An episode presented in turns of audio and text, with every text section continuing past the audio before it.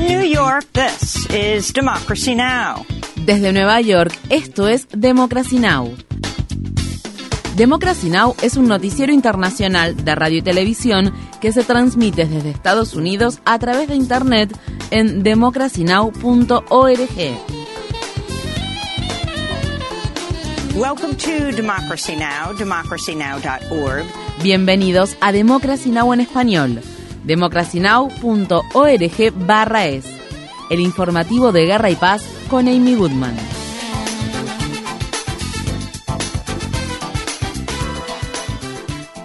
En Estados Unidos, el canal Fox News acordó pagar 787,5 millones de dólares a la empresa de máquinas de votación Dominion Voting System para resolver la demanda por difamación que interpuso la compañía. Este es el mayor acuerdo por difamación de un medio de comunicación en la historia de Estados Unidos. Las partes resolvieron el acuerdo a último momento, unas pocas horas después de que un jurado del estado de Delaware prestara juramento y momentos antes de que comenzaran las declaraciones de apertura. Dominion había solicitado que Fox pagara 1.600 millones de dólares por daños y perjuicios por difundir afirmaciones falsas de que la empresa de votación manipuló sus máquinas de votación para que Donald Trump perdiera las elecciones de 2020. El director ejecutivo de Dominion, John Poulos, calificó el acuerdo de histórico. A lo largo de este proceso, hemos buscado que el canal Fox News rinda cuentas por sus acciones, y creemos que la evidencia que salió a la luz a través de este caso demuestra las consecuencias de difundir mentiras. Es esencial para nuestra democracia que los medios de comunicación difundan información veraz. Como parte del acuerdo, Fox News no está obligado a pedir disculpas ni a admitir que mintieron de manera deliberada a sus televidentes. Además, las estrellas más importantes de la cadena y el presidente de Fox Corporation, Rupert Murdoch, no tendrán que subir al estrado. La evidencia presentada durante el proceso de presentación de pruebas reveló que los presentadores Laura Ingram, Sean Hannity y Tucker Carlson sabían que las afirmaciones de fraude electoral eran falsas. Fox aún enfrenta otras demandas por difundir afirmaciones falsas a favor de Trump, incluida una demanda por difamación de 2.700 millones de dólares que interpuso Smartmatic, otra compañía de tecnología especializada en la automatización de procesos electorales. Asimismo, Dominion también demandó a otras cadenas de televisión y socios de Trump de alto perfil, Rudy Giuliani, Sidney Powell y el director ejecutivo de la compañía MyPillow, Mike Lindell. El alto el fuego de 24 horas que se había acordado en Sudán fracasó ya que el gobierno militar continuó lanzando ataques aéreos el miércoles contra el principal aeropuerto internacional de la ciudad de Jartum en lo que sería el quinto día de combates. En respuesta, el grupo paramilitar, que está conformado por una facción rival del ejército, atacó con disparos los aviones del gobierno militar de Sudán. Hasta el momento se han registrado al menos 185 muertes al tiempo que la ONU advierte que el conflicto ha creado una catástrofe humanitaria. La población civil se ha visto cada vez más privada de los productos básicos como la energía, los alimentos y la atención médica. Estas fueron las palabras expresadas por un activista por los derechos humanos y trabajador humanitario sudanés que huyó de la ciudad capital Jartum. Nadie puede comprar los elementos básicos que necesitan a diario.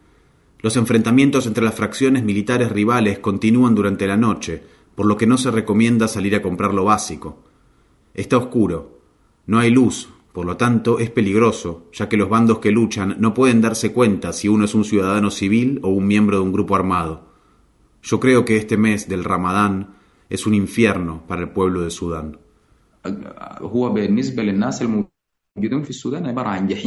Los trabajadores humanitarios continúan enfrentando ataques violentos que incluyen informes de agresiones sexuales. Las instalaciones de Médicos Sin Fronteras de la ciudad de Niala, la capital del estado de Darfur Meridional, fueron asaltadas por hombres armados. Los residentes describen el terror y el caos de la guerra al tiempo que luchan por la falta de suministros.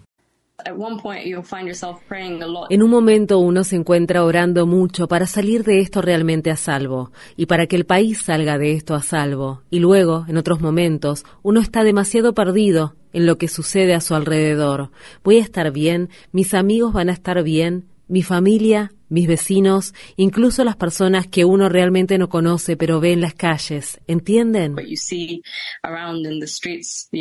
El presidente de Estados Unidos, Joe Biden, firmó una orden ejecutiva el martes mediante la cual ordena a casi todas las agencias federales que implementen nuevas medidas para hacer que el cuidado de menores y ancianos sea más asequible y accesible para la población. La orden tiene como objetivo mejorar el cuidado sin que sea necesario una legislación aprobada por el Congreso ni la destinación de fondos adicionales y tiene lugar después de que Biden no cumplió su promesa de proporcionar educación preescolar universal y de cubrir por completo el cuidado infantil para las familias de bajos ingresos. Biden culpó a los republicanos por seguir impulsando recortes a la financiación de programas sociales, incluso en la disputa en curso sobre el límite de la deuda. Los republicanos del Senado de Estados Unidos impidieron que los demócratas reemplacen temporalmente a Dianne Feinstein en el Comité Judicial del Senado, quien se está recuperando de un herpes zóster. La ausencia prolongada de Feinstein, una senadora demócrata de 89 años que se jubila al final de su mandato actual, ha demorado la confirmación de personas designadas por Biden para ocupar cargos judiciales y ha llevado a algunos miembros de su partido a pedir su renuncia. En Túnez, la policía arrestó al líder de la oposición Rashid Ghanouchi y allanó la sede de su partido en nada en el operativo más reciente contra los críticos del presidente Kais Sayed, quien ha sido acusado de llevar a cabo un golpe de Estado legislativo en 2021 tras destituir al gobierno, declarar su gobierno por decreto y comprometerse a modificar la constitución del país. Estas fueron las palabras expresadas por Ghanouchi solo dos días antes de ser detenido. Sin el partido Enada y sin el Islam político, sin la izquierda ni ninguno de sus componentes, el pronóstico de Túnez es la guerra civil. De hecho, esto es un crimen. Y por lo tanto no se puede considerar demócratas a quienes recibieron con los brazos abiertos a este golpe de Estado.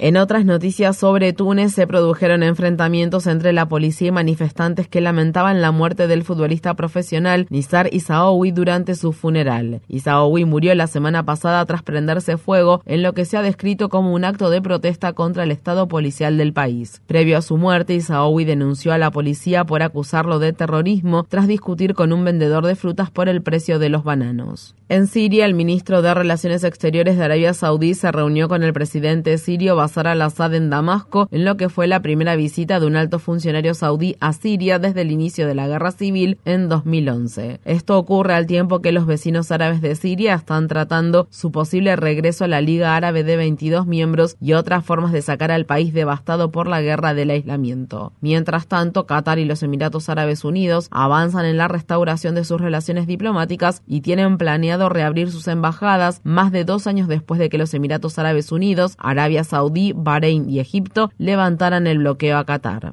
El jefe de las Fuerzas Armadas de Indonesia negó las afirmaciones del Ejército de Liberación Nacional de Papúa Occidental de que este fin de semana mataron a 12 soldados indonesios durante una operación fallida de las Fuerzas Especiales Kopassus para rescatar a un piloto de Nueva Zelanda que fue tomado como rehén por los combatientes separatistas. En su lugar, el Ejército de Indonesia afirma que solo murió un soldado y que otros cuatro estaban desaparecidos. El ataque ha generado temores de que las Fuerzas Armadas indonesias lleven a cabo represalia masiva en Papúa Occidental, donde protestas a favor de la independencia han sido reprimidas de forma sangrienta por el ejército de Indonesia. El Parlamento Europeo aprobó importantes reformas para fortalecer y acelerar los objetivos relacionados con el cambio climático de la Unión Europea. Las reformas incluyen cambios en el mercado de carbono de Europa para cobrar a las grandes empresas contaminantes por todas sus emisiones de carbono e introducir al sector del transporte marítimo a dicho mercado. Se espera que para 2030 este cambio reduzca las emisiones de carbono en un 62% con respecto a los niveles de 2005. La Unión Europea también comenzaría a grabar las importaciones con alto contenido de carbono. Estas fueron las palabras expresadas por la presidenta del Parlamento Europeo, Roberta Metsola. Estas leyes pondrán precio al carbono que producimos y eso significa que las grandes industrias contaminantes tendrán que aumentar sus objetivos de reducción de emisiones de carbono. Estas leyes también le pondrán un precio a los productores de carbono que se encuentran fuera de la Unión Europea, lo que proporcionará igualdad de condiciones para que nuestra industria no quede en desventaja frente a sus competidores externos.